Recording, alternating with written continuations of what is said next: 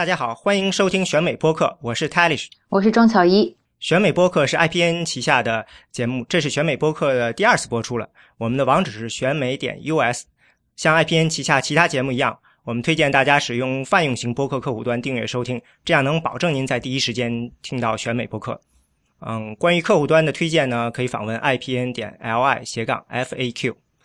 同时呢，我们选美团队呢也在呃知乎和简书上呢开了自己的专栏。嗯，都叫选美，欢迎呢大家关注。呃，今天呢，主持人除了我和庄小艺呢，尤天龙因故不能出席，但是我们请到了另外一位呃强力的作者，我们林瑶来参加。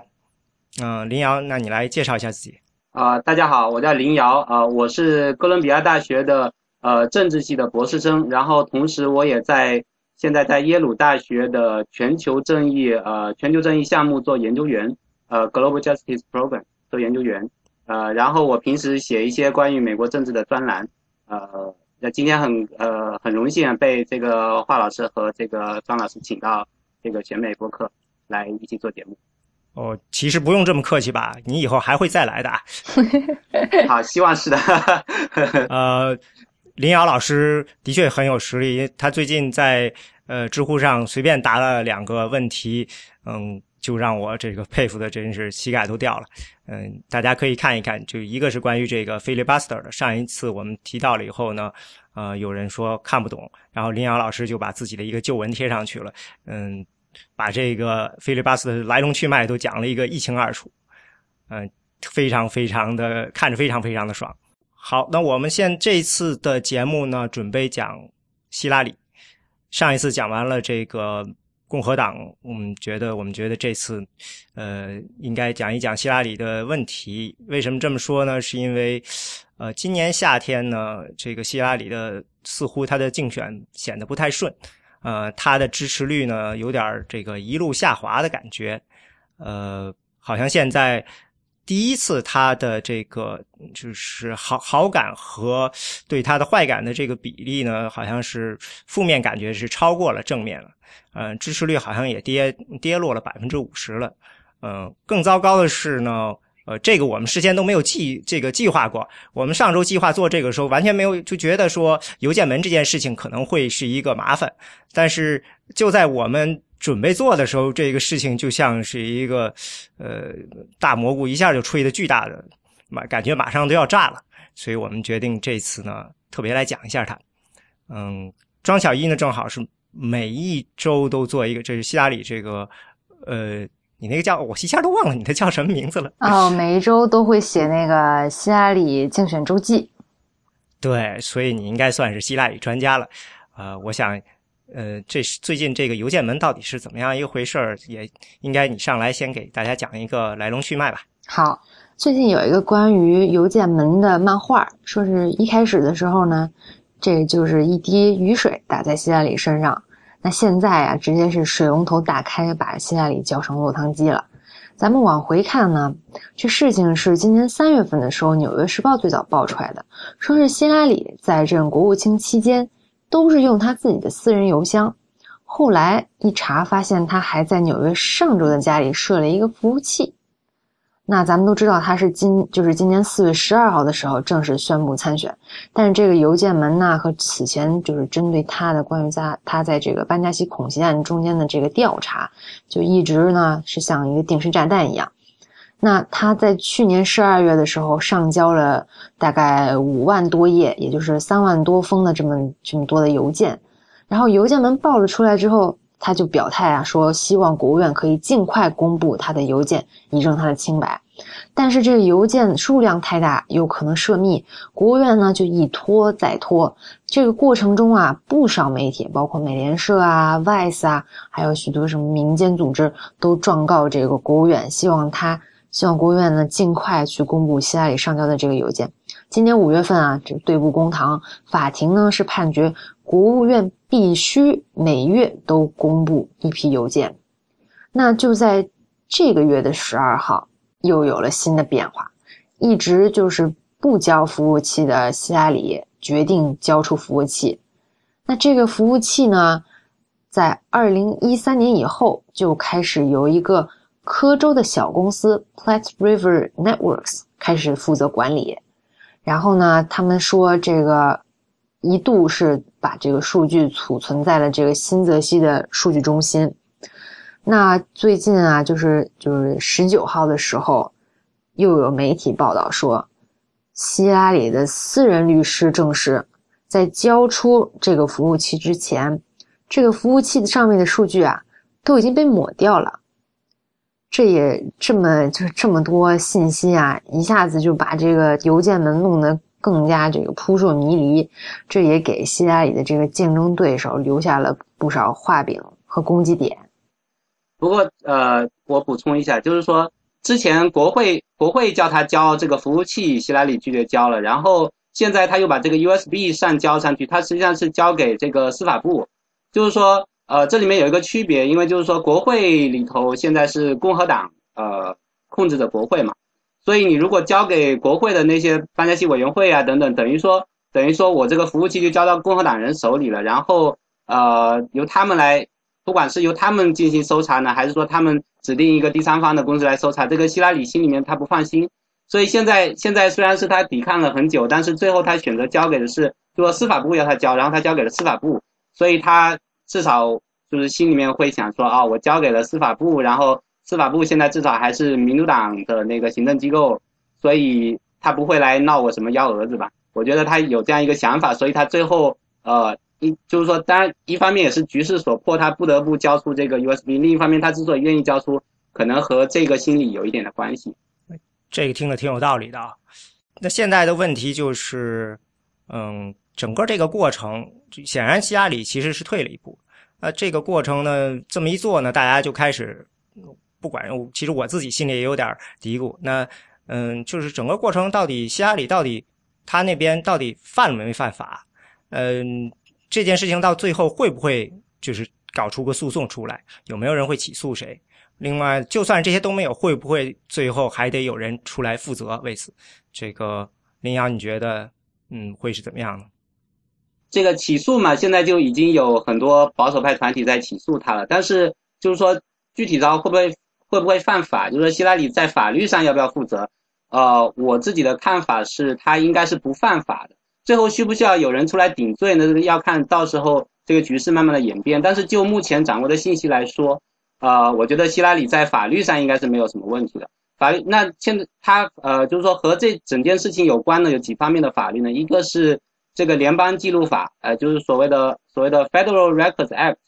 然后和以及相关的国务院的一些呃关于这个呃就这个邮件记录的一些规定。然后这个联邦记录法它是怎么回事呢？它要求说。就目前的联邦记录法，它要求说，这个联邦雇员把所有涉及这个公务的电子邮件呢，都要提交和保存在相关的记录系统里面，而且而且规定说，这个所有的雇员他原则上必须要使用公务的邮箱，而不是用私人的邮箱。然后，如果你用私人的邮箱呢，就必须在二十天之内把原始邮件转发到公共邮箱去备份。但是这些规定，这个这个问题在什么呢？这些规定是二零一四年才修订的，希拉里是二零一三年年初就卸任了。所以这个法不追溯既往嘛，就是说这个现在修订过的法案用不到他的头上，在他他当这个国务卿的时候，这个法案也存在，这个法案是比较早期的一个版本，它并没有规定说你要在多长时间内提交你的这个电子邮件，多长时间内备份，然后呃，所以所以就是去年这个呃这个这个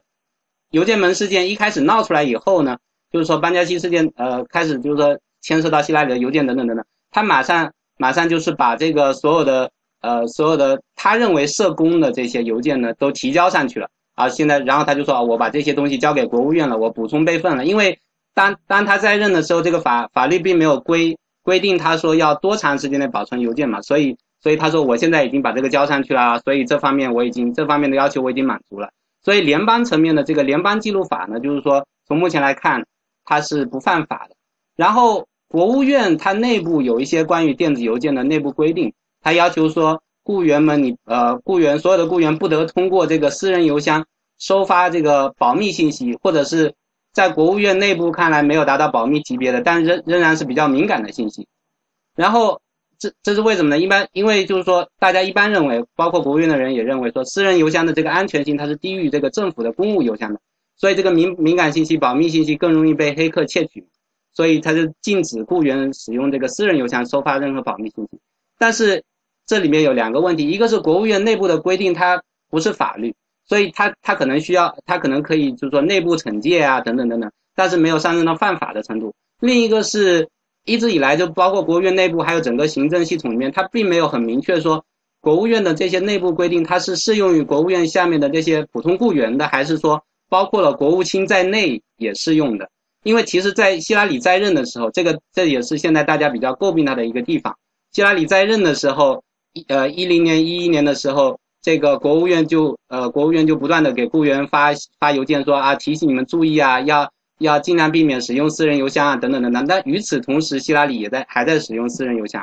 但是一个可以帮他辩护的，就是说。从这个国这个法规层面帮他辩护的点，就是说这这些规定是适用于低层官员呃低层的这些员工的，不适用于这个更高级别的官员的。当然，这个在政治上很容易成为一个被攻击的点，就是本来大家现在就已经很不信任希拉里了，觉得说哎你你特别善于钻这个法规的空子，然后你这个做律师出身的人怎么我们不能信任你你一个政客，然后但是但是到时候要这样辩护的话呢，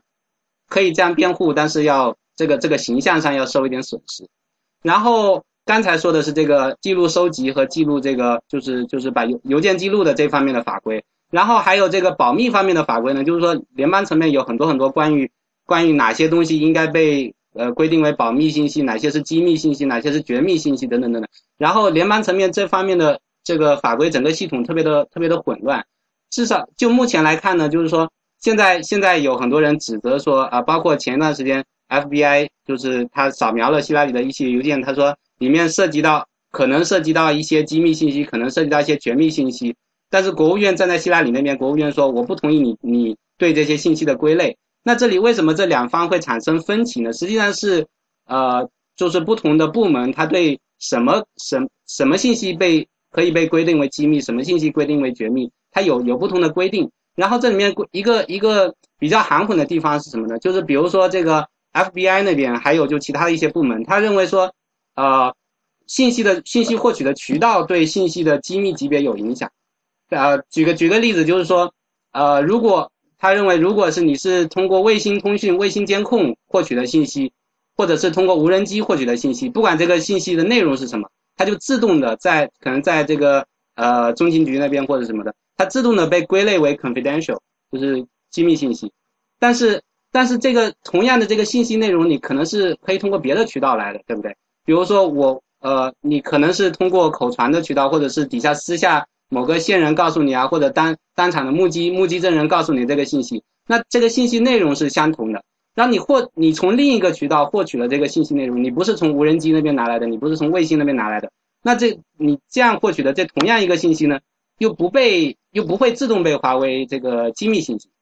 所以这时候。所以这时候，这个 F 呃那个 FBI 它扫扫描完了以后，他说啊，这里面这些某些信息，它可能是可能是机密信息。然后国务院那边就就抗辩说，你你可能是只是扫描到这个信的内容，这个信的内容刚好跟你那边通过卫星或无人机获取的一些一些这个信息内容是重合的。然后你通过那个渠道获取到的信息被自动归类为机密，所以你就误以为这个信这个信件里面的信息也是机密的。但是我我们这个信件可能是通过。别的渠道获取的信息啊，所以我们就不会被自动归类为机密信息。所以这这是一方面，就是他他们现在在炒的一个内容。然后另一个另一方面就是说，如果呃在在法律层面上说，如果你要为这个这个泄密负责的话，它是有一定前提条件，就是说你你自己要呃明知道这个是这个信息是机密信息，然后你要有意的，就是你明知故犯的把它泄露给一个安全级别不够高的另外呃某个第三方。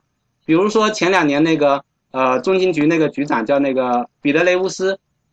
，David Petrois，Petrois 啊，他明知道某某些信息是机密信息，但他泄露给他的情妇嘛，就是那个记者，记者对对的，然后那个记者他的安全级别不够高，所以这一点上就是说他最后就引咎辞职了。但是所以但希拉里这段时间他一直坚持说说啊这个我收发信息的时候我都认为这些信息不是机密的，我知道他们不是机密的。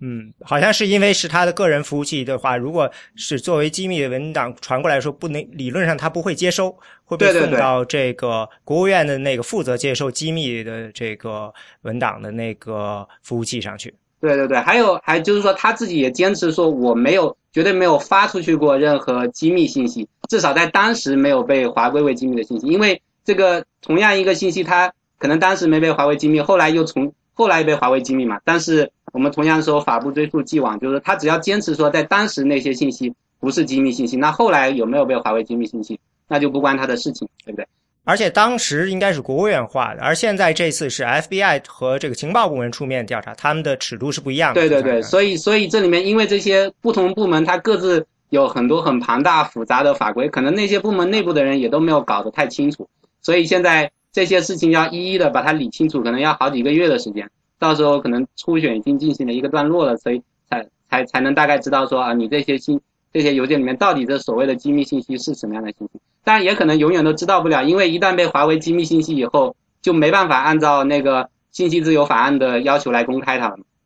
我觉我觉得这也是嗯希拉里现在的一个策略，他就是要求，因为你刚才提到了这个信息自由法，就是希拉里要求呢国务院呢把呃这个自己的这个。邮件都公开，嗯，这个可能国内的观众或者很多不太熟悉的观众对这个信息自由法都很不了解，嗯，呃，因为这个信息自由法听着非常有意思，你能够要求政府公开所有跟你有关或跟某个人有关的信息，呃，我林阳，你应该介绍一下这个。对对，其实我那个前两年那个斯诺登事件以后啊，我写了一篇，我还写了一篇长文章，叫做《政府秘密机构与民主理论》这篇长文章，然后里面就讲了说这个。整个信息自由法案啊，这些东西它是它的来龙去脉是什么？那大体而言就是说，这个信息自由法案它这个一九六六年产生以后，然后后面再几次修正案，所以现在这个现在这个状况怎么样呢？就是说，普通公民任何一个普通公民，你可以提请法院，就叫叫法院从法院那边来呃申请一个强制令，要求对某项这个政府机密进行审查，然后就决定它是不是能够公开。就理论上是这样子的，但在实践中。呃，特别是在这个斯诺登事件以前啊，因为斯诺登事件对整个这个美国的这个保密体系就产生了一些冲击，所以现在这个法官啊等等他的判决有可能跟以前不太一样。但在斯诺登以前，这个法院他是经常会听从这个行政部门的意见的，只要因为因为这个普通公民只是说提请这个法院去呃审查某个政府机密，然后去决定它是不是能公开，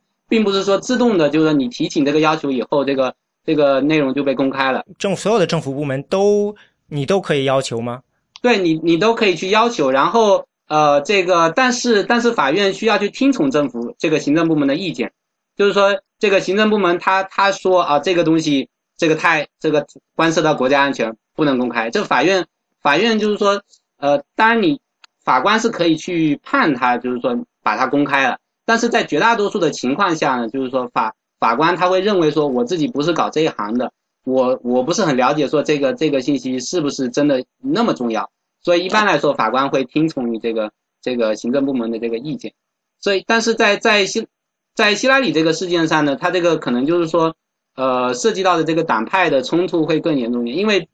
很多法官他其实也都是有党派站队的，所以呃，那那些提起挑战的这些团体，他肯定也是很聪明嘛，他会去找那些呃比较偏保守派的法官，然后这些保守派的法官。他当然更倾向于要求希拉里公开，就是说要求这个 FBI 或者是国务院公开这些这些信息。但是另外，希拉里不是自己也说要求公开自己的这些邮件呃，他这个是希拉里这个是说说而已了，因为这里面有一个很有意思的东西，就是说，如果如果他这些邮件呢，他完全没有涉及到机密的信息了，呃，国务院无所谓，那当然他说公开那就公开了。但是现在现在是。呃，大家怀疑 FBI 怀疑，或者是那些提请呃提提起诉讼的这些团体怀疑说希拉里是泄密啊，或者他他用呃私人服务器收发那些保密的信息，那这这里面就涉及到一个问题，就是就是这个呃他自己没有办法决定哪些信哪些信息可以被公开，因为因为决定一个机密信息能不能被公开是应该是由这个法院和行政部门来决定的。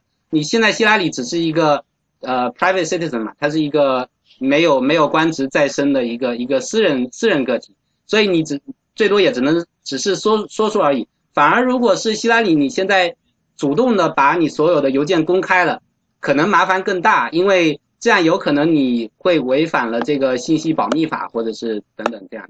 所以，所以现在是呃，他把这个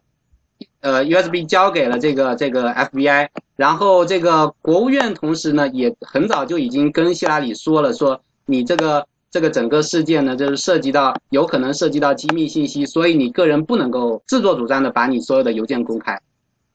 那我想这个也是希拉里的一个策略。对对对对，是的，嗯，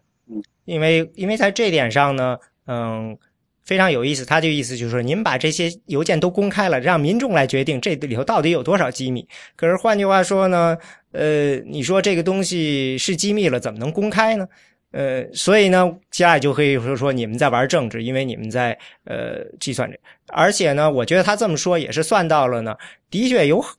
很多的所谓的机密呢，其实如果公开了，真的没有什么机密。就像你看 WikiLeaks 这个当初和最近出现的一系列的泄露，有很多泄露的材料，其实绝大部分其实的确是看了的感觉就是就是这样嘛，我们好像都知道了似的。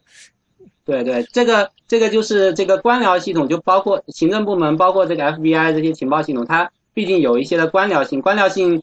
呃，就官僚官僚系统，它有内在的这种保守性，它就是为了保呃维护自己这个部门的平稳运行，然后避免犯下一些大错，所以遇到一些模棱两可的信息的时候，他宁可就把它归为这个机密信息，而不是选择把它公开嘛。所以这个事情，那个呃五十年代的时候啊，美国五十年代的时候有一个很著名的漫画家叫做呃 Herbert Block，他他当年五十年代的时候曾经为这个华盛顿邮报。他画过两幅漫画，特别有名。我我在那个写那个斯诺登事件的那篇文章里面还引用过，就是那什么呢？就是呃，两个两个官员在那边埋头商量，对着对着一大堆的这个文档在商量，说：“哎呀，我们又把这事儿给搞砸了，那怎么办？现在给他盖什么戳呢？是盖这个绝密戳，还是盖机密戳，还是盖保密戳呢？”然后前面放着三个戳来选，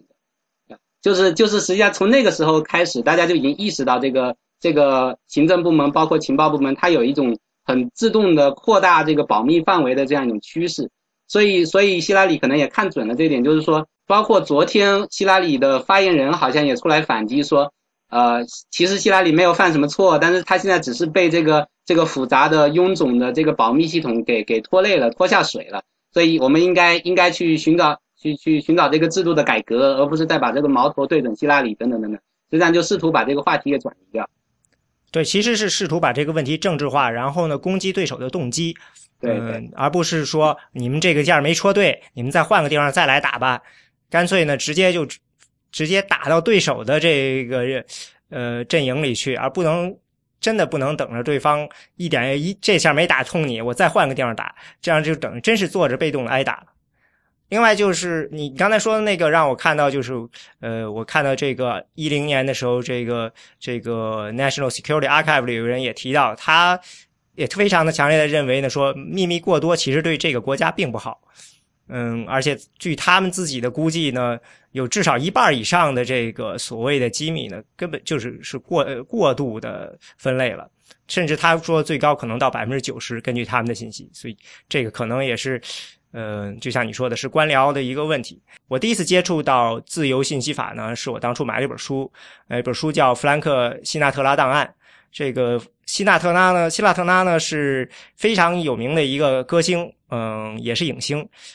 但是呢，坊间一直传闻说这个人跟黑手党这有非常非常密切的关系，这传了很久很久。反正跟嗯。事情一直到，比如说跟肯尼迪总统啊什么，全都牵连过去。后来呢，出了这个法案以后呢，他就跑到 FBI 去，然后呢，要求这个 FBI 把所有的跟他有关档案全部都出具出来。然后他把这东东弄出来以后呢，就出了这么一本书，说你看 FBI 也没有什么证据证明我跟 A 这个黑手党有关联。当时我就弄了这本书，那封面就是希纳特拉的一张，就是被警察抓起来以后拍的那个大照片，然后。当时那书最印象最深刻的就是到处都是黑道，就是可能是释放出来的时候，嗯，这个 FBI 认为有些很多东西呢，还是不应该被释放出来，所以就这儿一道黑道，那儿黑道，很多信息你都根本不知道在说什么了。这个呃，那天你说到看到这个，看到这个，我就去看这个希拉里的这个呃传的信，结果发现，呃，希拉里的信里头也是到处都是，现在不是黑道是白道了。最神奇的是，有那么一封信，呃，对方发过来的和他的回信全部都给划掉了，只有你啥都看不到，就就能看到一个发件人的名字和日期。这个也算是一种官僚特征吧。呃，我想说，就是在现在这种情况下面，虽然他能够。就是大家都讨论很多，就是说觉得他这些策略都能够帮助他，就不面临这个可能法律上的这种挑战。但是我觉得，就是他现在对他来讲是，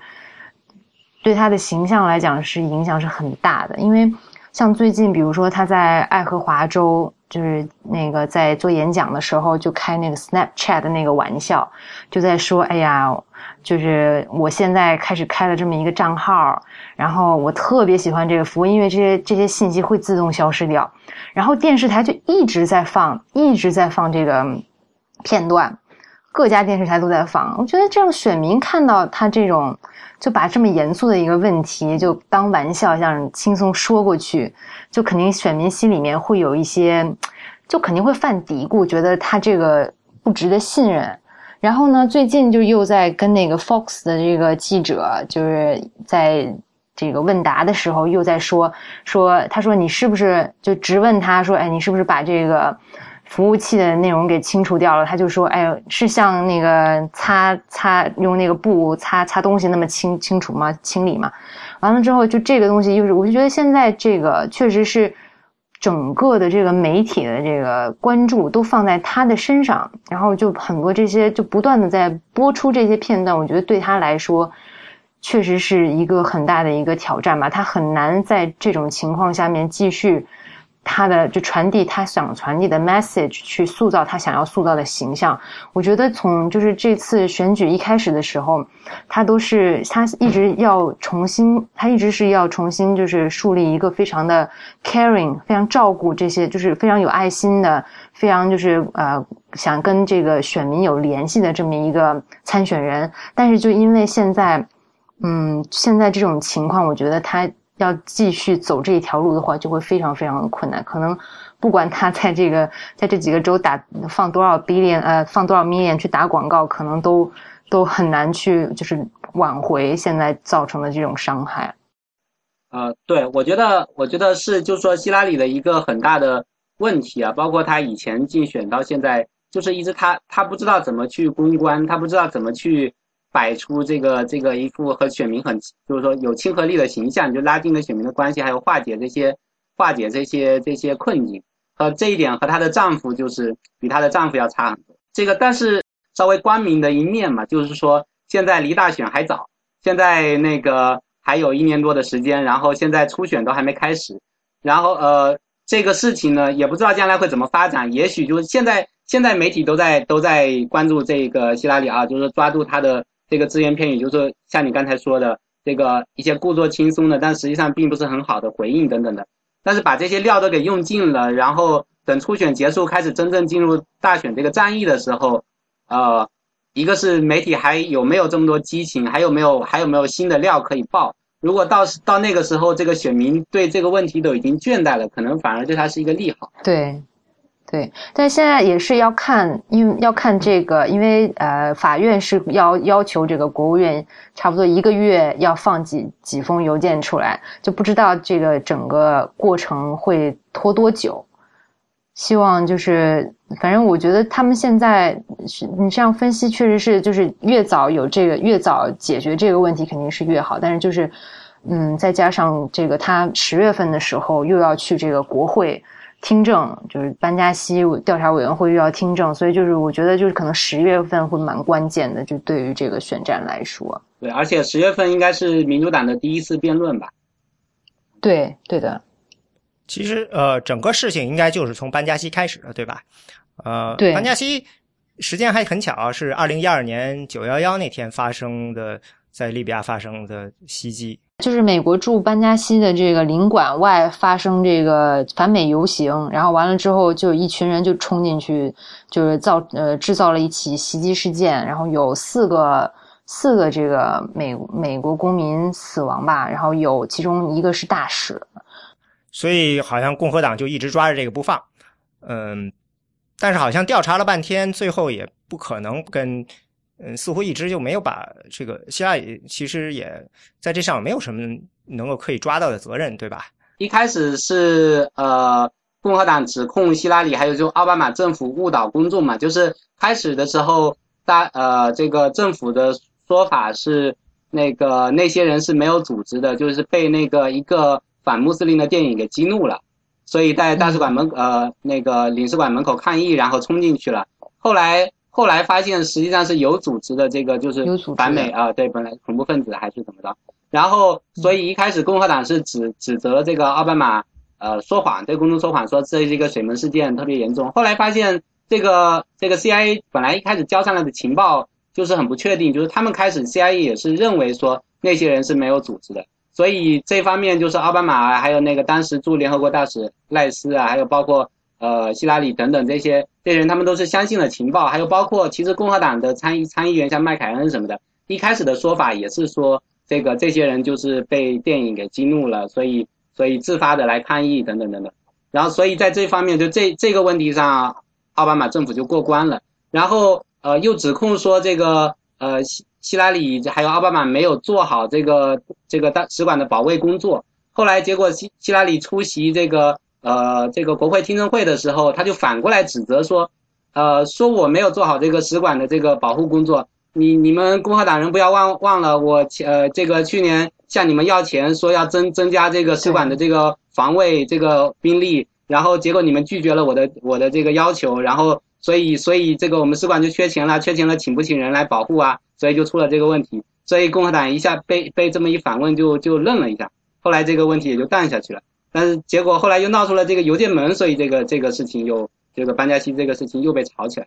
对，印象中是去年夏天的时候发现的，而且也其实不不仅是针对希拉里，也可能他们觉得这样比较好吧。我印象中是像嗯，一直到奥尔布莱特，所有的前任的国务卿都索要了这个相关的呃电子邮件。我估计是不好意思，只是攻击希拉里一个人。但希拉里在这个问题上，他自己是呃，本身是做的做的比较，就是说容易让人诟病嘛。就是前之前的国务卿他们也用私人邮件，但是至少就是说还用一用这个公务邮件啊等等的。但是希拉里他就完全的不设这个公务账号，然后完把而且架设了一个私人服务器，所以这一点上，他确实就是其实。其实我也没想明白他为什么非要非要这样做，其实蛮没有必要的一个事情。呃，所以说这个是一，我觉得是他的一个弱点，就是他们这不是第一次了，他对一些特别私人的东西，他似乎不想让别人知道。嗯，举一个例子吧，嗯。就是他如果要接受像呃，因为奥巴马当初我记得特别特别的也提到说自己非常喜欢自己的这个黑莓，但是当时根本就政府里人家不让用，所以他那个黑莓手机是后来被特制的，特制完了以后一直用到好像前一段时间还一直都在用，不知道现在换了没有。嗯，因为他前一段时间好像还跟别人说，因为这个安全问题我不能用 iPhone。呃，他那个呃黑莓呢说是。呃，只能打十个号码，这十个号码呢，都必须得是对方也有同样的手手机才行。呃，你要打任何私人的电话，这个内容是否是私人的，不是由你决定的，而是由另外有一个专门负责监听你发的信和你的呃电话的人，他来决定你这个东西最后是私人的，还是说要留档是机密。所以，呃。这真是完全没可以，你可以认为就是堂堂一个美国总统，他打个电话，最后他自己无法决定自己的电话是私人的还是属于国家的，所以希拉里就抱怨说，嗯，不方便。但当然，我觉得这是他的一个抱怨。然后，但是他毕竟删了三千封信，所以呢，这之后还有什么，我们就呃很难知道了。但我是看到有一个人是也是希拉里的呃朋友。算是有内线人，他认为呢，这件事情到最后呢，很可能跟这个克林顿基金会有关，呃，可能有一些涉及这些其他的就是克林顿呃的基金会的一些其他的信件，他不想让别人看到，但是因为他都在都架设在一个服务器上，所以说呢，他就有顾虑，但最终呢，肯定是。他认为呢，有可能这些信会让显示呢，希拉里有可能会呃在政策上会受到一些人的影响，让有这种暗示，所以说呢，最好还是不想让别人看到。当然，这是一个猜测了。这个整个，我觉得整个这个事情，希拉里的呃现在出现的问题呢，其实还是很典型的。这个情况非常有点像当初这个罗姆尼在上一届呃二零一二年大选时候遇到的情况，就是我印象中罗姆尼被攻击，其中有一点就是说他把钱存在了海外账户上，大家就说你一个堂堂要的一个总统候选人要总竞选美国总统了，你钱自己的财产都不放在国内，要存在国外，这个我们怎么能相信你？这个是当初奥巴马那边的一个重要的攻击点。而且这相关的这一些一系列的攻击，一直纠缠这个罗姆尼，一直到九月份啊，把这个罗姆尼弄得非常非常的难受。所以我觉得这次的嗯，民主党这边、共和党这边的攻击呢，其实有这种想法，因为呃，乔伊，你原来曾经提到过这个，前一段提到过这个 American Rising 这个组织。这个 American Rising 是一个共和党的一个组织，专门负责攻击民主党。嗯，他这个组织的负责人就是这个罗姆尼团队的这个竞选经理。开始时候，他成立这组织就是想攻击民主党，但是呢，后来发现呢，这个希拉里肯定是要当这个呃民主党总统候选人了。他就说，我们知道我们无法阻挡这个希拉里成为呃总统候选人。我们的目的也不是要阻挡他成为嗯这个候选人，我们就想让他过得像罗姆尼那么难受，所以呢，我们就是用各种方法去攻击他，呃，就是把他这个呃攻击他的这些个人的这个一些，就像你刚才说的似的，他值得值得信任啊，他是不是会做了一些经常做一些这个错误的判断啊，呃，类似这样的。这些问题呢，其实呢又转了一圈回来呢。其实回到了一个最基本的就是，呃，竞选的一个策略，就是你在一开始的时候，你必须得定义好自己。呃，很多人就觉得说，希拉里这太有名了，这个总统夫人八年的参议员，又竞选过零八年的这个这个总统，还当了四年国务卿。这个按理说每个人都已经很熟悉了，这个有什么呃，这个对他不了解？但事实上，等到。不管你再了解他，等到这个人参加了这个呃竞选了，你会发现这个媒体对他的这个关注之的强度比以前不是一个量级的。而在这种强度之下，你意想任何意想不到的这些小的弱点都会被暴露出来。所以每个人在刚开始的时候都会有这样一个过程。呃，所以希拉里呢，他其实他也就意识到了，他知道这一次我需要把我的这个形象。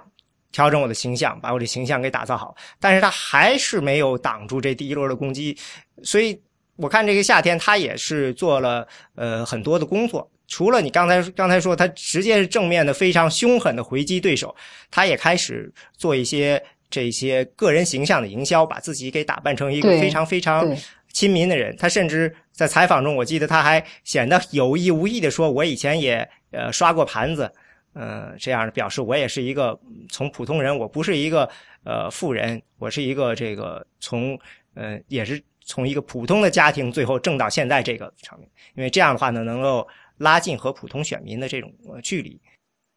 是啊，他现在就是在这个爱荷华州放这个竞选广告，主要也是讲他妈妈的故事，他妈妈以前被抛弃啊，然后他怎么样，就是怎么一路成长起来。在他妈妈的影响下面去理解这个这种这种艰难的生活啊，然后有这种同理心啊，然后他想要为他妈妈像他妈妈 Dorothy 一样的这样的去就这各种各样子的女孩子啊女性啊去奋斗啊，他想当一个这个 champion 去去捍卫这些东西。就那个广告，我是觉得就是拍的很好，就他这一次竞选的话。很就为了抵抗哈这种在对外的这种对他的这种攻击，他也是非常在积极的去塑造一个这种你说的亲民啊、有同理心的这种形象。这是好像是这是他在爱荷华放出的第一轮广告是吧？对对对，就像你们说的，这个希拉里现在试图在这方面就打这个自己的这个经历牌、感情牌，就尤其是用他他妈妈的经历哈，就来来拉近跟选民的关系。就是他试图在这方面弥补，但同时也是他在这方面也说明他在这方面有比较大的本身有很大的弱点，因为他自己他自己的经历走得太顺了，就是这个一路上来都是优等生，然后这个工作也特别好，所以只能拿出他妈妈的事情来来说。所以那个上次这个共和党辩论的时候，那个 Marco Rubio 他就他就这个笑话希拉里嘛，他就说这个你你你在说啊 check to check，然后这个 cash by cash，然后那个你你来教我说怎么样是一张一张支票一张支票一张钞票一张钞票的赚钱，我才是从小是一张钞票一张钞票的来来赚钱是吧？这个零零花钱一点一点赚来的，你那个是直接是几几万几几万几十万经手的，怎么有资格来教训我说？贫苦人的生活是什么样子？所以希拉里他他，你知道这一点是自己的弱点，很容易被攻击的一个点，所以他就尽量在这方面弥补，就拉出他妈妈这个神主牌。但是效果怎么样呢？也要看到时候这个就是精选的过程啊，看看往哪个方向走。对，这这一点我觉得他现在做的，他肯定不会像零八年似的在同一个地方跌跑。这个人呃还是非常非常的聪明的。呃，他这次的整个团队在爱荷华的运作其实都变化非常大，嗯，很注重这个当地跟当地的这些选民的交流。我看他也是经常去这个爱荷华州，有这个参加汤后啊，然后有这个各种跟跟这个这种 house party 这样子的活动。但我觉得就是他之前可能都第一个阶段。都在忙着筹钱吧。之前好像也有被批评说，就是像这个，哎，都是这种 private 的 event 比较多一点，然后就那个有一些就比较少啊，也有也有这样的批评。但我感觉从那个现在开始的话，看他最近的这个行程，有蛮多这种公开的活动的。而且就是现在，他也比较多，就是跟也开始就是有这个记者会吧。之前不是第一个阶段的时候，一直都不接受采访，就把这个媒体都都惹毛了。现在感觉也是呃更加的就开放啊，然后然后整个这个活动也是比较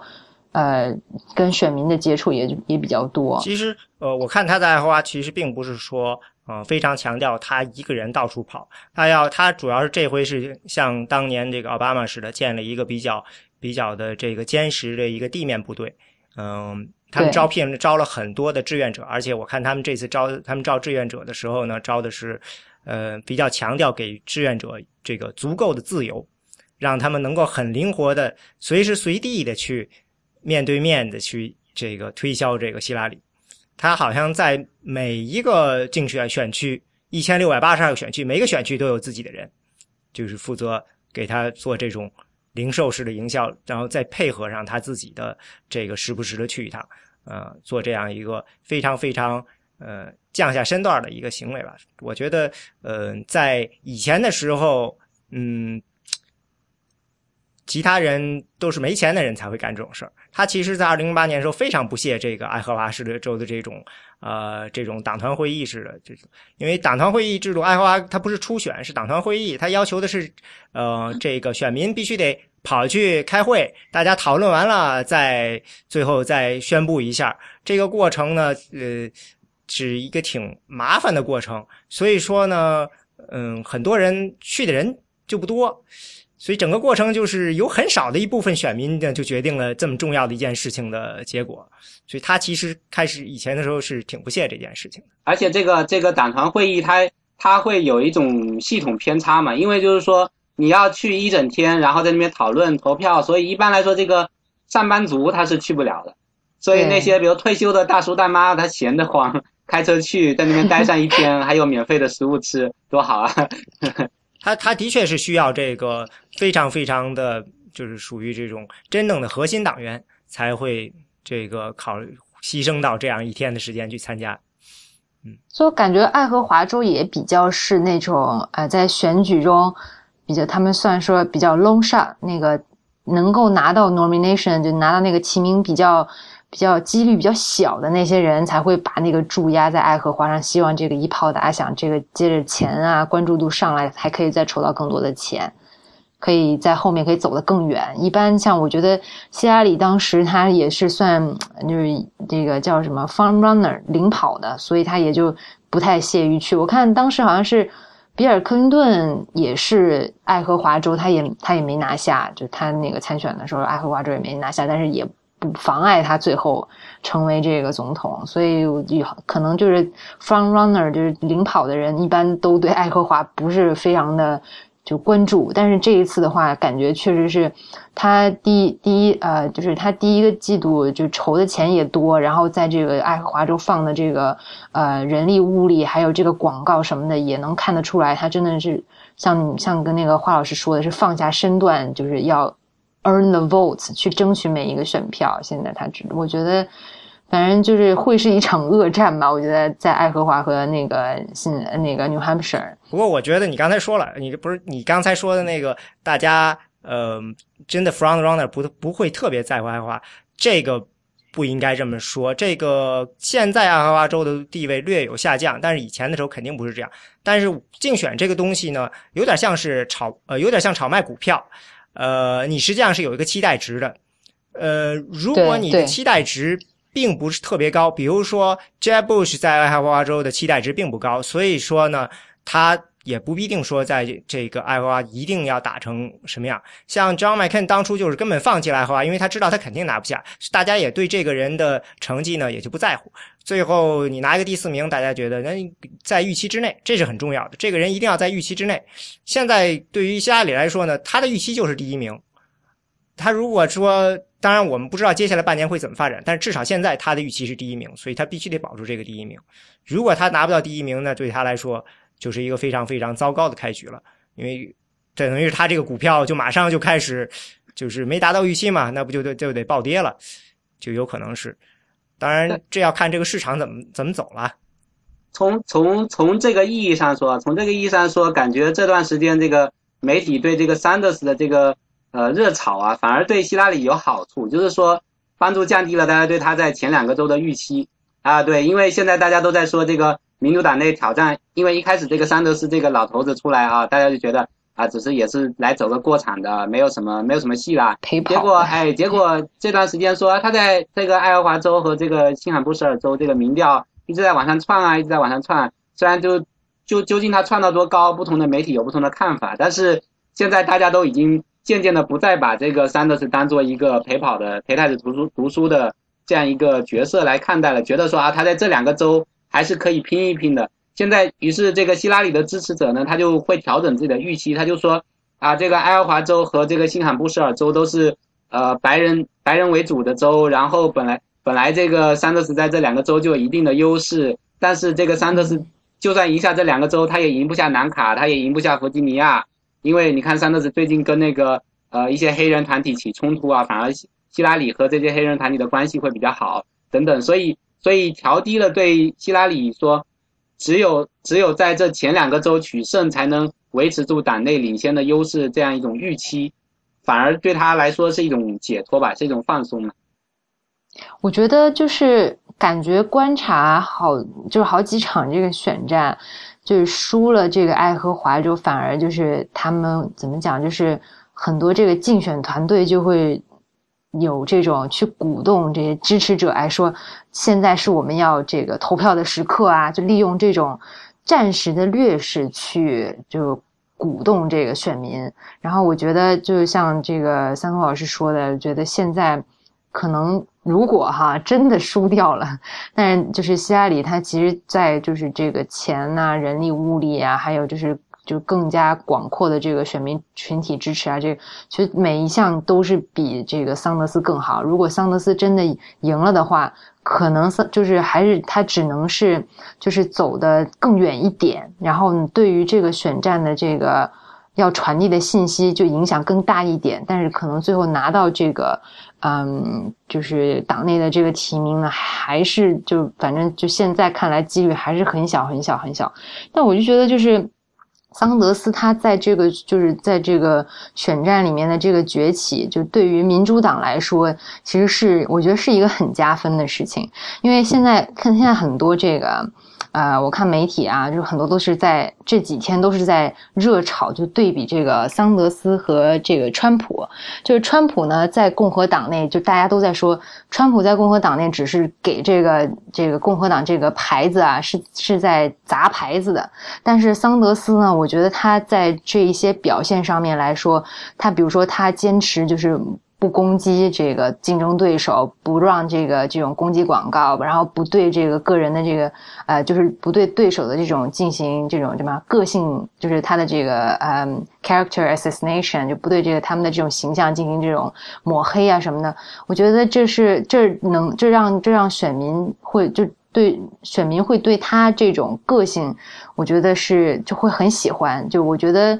很多现在很多这个呃，大家都觉得他是一个很正直的人。然后他的声音呢，也是就从最近的不仅不光是民调，还有就是他到这几个就最近的几场这个活动，就是这个热。热烈程度，大家受到大家欢迎的这种热烈程度，都能够看出来。我觉得，就是对民主党来说，桑德斯再继续跑下去是是有好处的。然后，不仅是能够激励希拉里这一边，也是也是就是能够让这个呃党内的这种辩论，我觉得是对这个对国家是有益的吧。就我我是这样觉着。那你觉得这个桑德斯他出来竞选，他的基本的目的是为了什么？如果你觉得他，呃，好像还是不够有戏，我觉得，嗯，就是桑德斯他自己反正是否认了，就很多人就是很多人就是之前就一直就分析都是在说桑德斯他现在代呃，就是很多人现在是在说桑德斯他代表的是就是民主党现在就是这种呃。最重要的这个选民群群体，一个自由就是自由派的这个呃自由派的一个这个声音吧。然后呢，他们在对于比如说这个经济不平等问题呀，对于这个很多这个呃重要的这个经济问题，比如说呃增税，然后这个学贷，就很多这种问题，他们都有各他们都有这个需求。然后他呢就和这个沃伦两个人就是算是一个，就是你说的这个麻省的这个参议员，呃对对，就麻省的嗯。对对，他们现在等于是一个算算左派旗帜吧，就自由派的这个旗帜吧。就他们希望说，桑德斯是一直都是这样吗？因为他也七十多岁了，嗯，还是说他是有一个转变过程呢？桑德斯很有意思的，他他就是他之前他是纽约纽约人，然后在布鲁克林出生，后来去了那个芝加哥大学，然后在六十年代的时候，芝加哥大学也算是一个蛮重要的一个这种嗯，就是什么。运公民运动的一个一种那个一个点吧，一个大学就是这非常的就比较自由派。然后呢，当时六十年代的时候，桑德斯就参加了很多这种 civil rights 民权运动，然后有是组织这个就是组织学生去这个游行抗议，就是本来就是一个我觉得是一个很很理想主义的人。然后后来呢，就是当时不六十年代的时候，很多这个。啊，就是嬉皮士什么的，不都去那个 Vermont 嘛？就是这个福福蒙特州，因为福蒙特当时地特别便宜，很多人就是就去那儿就定居嘛。然后桑德斯他当时也是就是在六十年代末的时候就去了这个福蒙特，他当时他一直是独立党人。他就是有对，就是他们有对，就是在一些议题上面都是就跟着这个，就是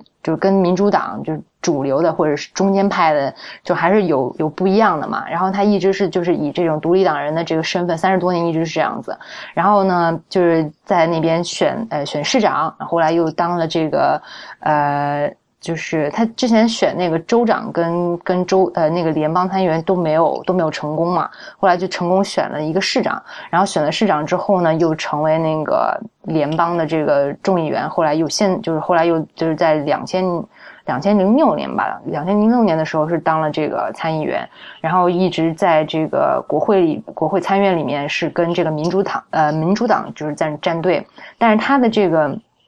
他他要传递的这个信息还是就是比较自就比较自由派的，就在这个特别是他现在一直是拿这个经济不平等这一个议题来作为他这个竞选的核心。然后就因为当时就很多都说是沃伦他不出来选，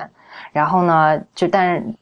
就需要就但是这个怎么说这个竞选中民主党内自由派急需要一个。就是代表他们的声音，所以呢，这个桑德斯，桑德斯当时是就是有点像在在这种就期待中就出来了。然后很多人就之前的分析都是觉得说，哎，桑德斯他不会，就是他不是那种就是真的能够有有希望拿到这个。提名，但是他呢，因为他的这种声音，他的这个坚持，很有可能就是会让这个希拉里的就竞选团队被迫做出调整，把自己的这个把自己的这个竞选的这个政策啊、立场啊，往这个自由派的靠。所以就是说，就是觉得他会是会对这个就影响，会就就会对整个这个竞选会有影响。那现在他的这个啊名气啊、支持率啊、这个喜爱度啊，一直在往上窜的话，就是。嗯，他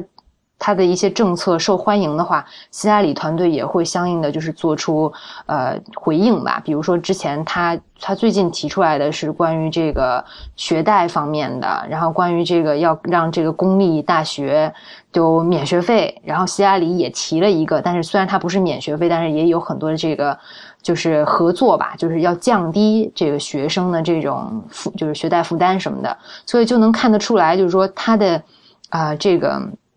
嗯，很多桑德斯他们现在这股左派这种自由派的这个势力，正在对希拉里他的这个竞选团队要传递的信息产生影响。不过在学贷上，希拉里在竞选广告里头就已经提出来，他要在这上做一件事情。当然了，那个时候具体的位置还不明确。嗯，是的，是的。不过这么说起来呢，这个桑德斯就是一直站在自己的位置就没有变。桑德斯，我觉得是。在美国，就是这么多政客里面，非常特别的一个存在。就除了他这个独立党的这个身份之外，还有就是他的，呃，就是他他在九十年代的时候，他在九十年代的时候，就是就是那个，嗯，克林顿克林顿政府时候就签那个都马，就是签那个保卫保卫婚姻保卫婚姻法的时候，实际上就是就是这个这个马这个法就是。跟反对同性恋的一个当时的最后的一次在法律上的这个保守派的一次阻击，对吧？对。然后那个时候，桑德斯其实就已经就九十年代啊，就已经是就是支持这个同性同呃就是同性恋的这个权益呃合法就是同性婚姻合法化这个立场，这在当时就是是很了不起的，我觉得，因为很多政客他都是就为了这个争取这种就大。大部分这个选民的支持，他都不会不会这么就是明确表明这个态度。像奥巴马，他零八年的时候，为了为了赢得那个什么，他就一直不是也是满就是怎么说？虽然自己心里愿意支持合法化，但是他一开始也没说嘛。对，你看那个希拉里，希拉里就是就一直没说，为什么呢？因为这法是她老公签的，所以她老公不出来支持同性恋，她都一直不好意思出来，一直等到比尔·克林顿出来说支持同性恋了，希拉里赶快出来表态。我估计他们都是安排好了。我觉得他他怎么说？就是希拉里他们虽然就是呃，他在他在当国务卿的时候，确实是在就是在整个国在国际上面哈，为这个同性恋的这个权益奋斗。但是就是在同性婚姻合法化这个议题上，他的这个态度就一直就反正之前一三年一四年接受采访的时候，他一直是说他觉得这是州。决定的事情就不应该是就是让就是政府来联邦政府来决定，应该是州各自有这种决定的权利。但是就是桑德斯他反正在社会议题上，我觉得他走的就是比比希拉里就是还前一步，在很多这个就是他的就更 progressive 一点。对，这个就让我想起这个你刚才说的这个马省的一个参议员沃伦，他不想出来参选。嗯，我记得他就说，他说他不想改变自己。因为你要是想出来参选的话，你要或要去建立一个更大的一个联盟，你必须得去迎合一些选民，你必须得改变自己。他说：“我不想改变我自己，所以我宁可做我的参议员，在底下施展力。”但是这个桑德斯一出来呢，等于是给他，就是像是简直就是像说：“你看，我就算是不改变自己，我也能做出点这个相当惊人的这个结果出来。”这个简直就是给做给这个沃伦看的。我其实我其实觉得他们两个可能就是有这种有沟通的，就是嗯，怎么说？就是我我自己觉得他们俩应该是一派的。他们俩是一派，但是嗯，就是就不是我我就是我我意思就是说，我我觉得他不是故意做给他们看，我觉得他出来选，说明他们两个商量过了。这当然是有可能的。因为因为在爱荷华州的整个这个桑德斯的这这个人马都是原来支持沃伦的，就是 Draft for Warren 这这个组织的。他桑德斯在这个爱荷华呃爱荷华州还是有相当一批人的，就是都是这些地面部队基本上都是沃伦那一批转过来的。对，我觉得，我觉得，呃，巧一刚才说他们俩商量过，我觉得倒是倒是蛮蛮蛮有可能的，因为这两个可能就是说有一点分工吧。因为沃伦最近的这个这几年的势头很猛，他在参议院，他虽然资历比较浅，但是实际上他的话语权是蛮大的，就是说这个他在民主党同僚里面他的威望很高。然后桑德斯呢，他是这个年纪是很老了，然后但是实际上他在这个这个参议院这个党团里面，他一直是属于处在一个比较边缘化的地位，然后所以他他可能在参议院里面起到的作用，反而不如说我出来竞选，然后。像作作为一个呃这个本党里面激进选民的传声筒，向希拉里这个发出一点压力啊，逼着他往这个方面就政策方往这边往这边挪动，然后这个这方面起到的作用更大一点。然后像沃伦呢，他可能因为他这个激进的名声，就这几年窜升的势头太猛了，所以他如果如果出来选举的话，反而反而是发挥不出他的优势，因为大家对他的预期，一个是预期说你作为这个激进。就党内激进势力的代表人，然后你就要就要代表这部分人，本身就不会再有什么新的惊喜。然后另一方面，希拉里会觉得说，你作为沃伦，就是说你的名声这么响亮了，你你是拉拢不到中间选民的，因为你已经你离这个中间选民和保守选民太远了。所以，所以他对希拉里造成的压力其实没有这个桑德斯这么大。但是沃伦主要是他如果错过这次以后，就可能没有机会了。他我好像他屡次声明说他自己不是很愿意做总统，因为他他认为他不是这样的人。我觉得这个这个说法可能还是蛮靠谱的吧，因为有有的人可能对自己的性格和就是说喜欢做的事情、能够做的事情有有一定的了解。我感觉他应该不是不是一个说希望能够坐上总统这个位置的人，他可能是希望能找到一个更好的发挥他的影响力的一个位置的人。对，这个也是我刚才说，他说他不希望改变他自己嘛。对对对。嗯，但是从另外一个角度讲，现在的出现这种情况呢，呃，你说希拉里他的支持率在下降，但是如果你仔细看的话呢，呃，希拉里在党内的对希拉里的支持其实基本上没有变化，他失去的都是就正好还是就是中间派，对，所以希拉里现在非常重要的就是这个形象是做给这些呃中中间那些独立选民看的，因为。最终呢，这个党自己本党的这个核心选民，他们其实不太在乎这些纠结这些小事儿，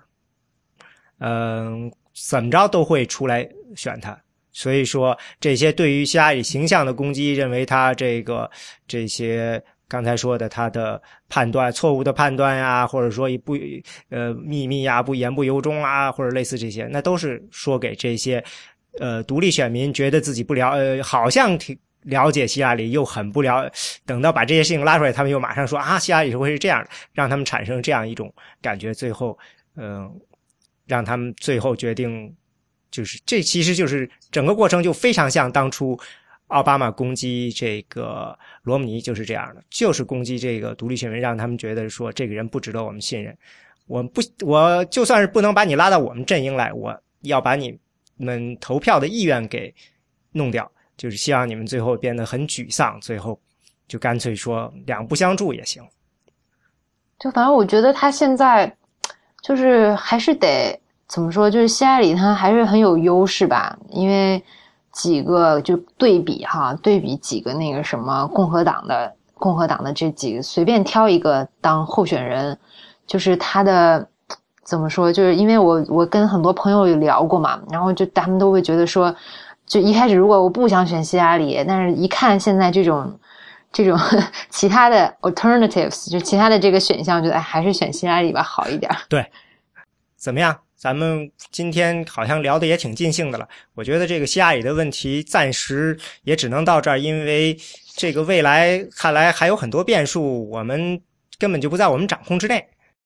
最后，谢谢大家收听选美播客。选美播客是 IPN 播客网络旗下的节目。我们的网址是选美点 US，我们的知乎和简书专栏都是选美。我们的新浪微博是选美 IMelection，中间没有空格。我们的 Twitter 是选美 US。最后，欢迎大家收听 IPN 播客网络旗下其他的精彩节目，包括 IT 公论、未知道、内核恐慌、太医来了、流行通讯、硬影像、无次元和博物志。谢谢收听。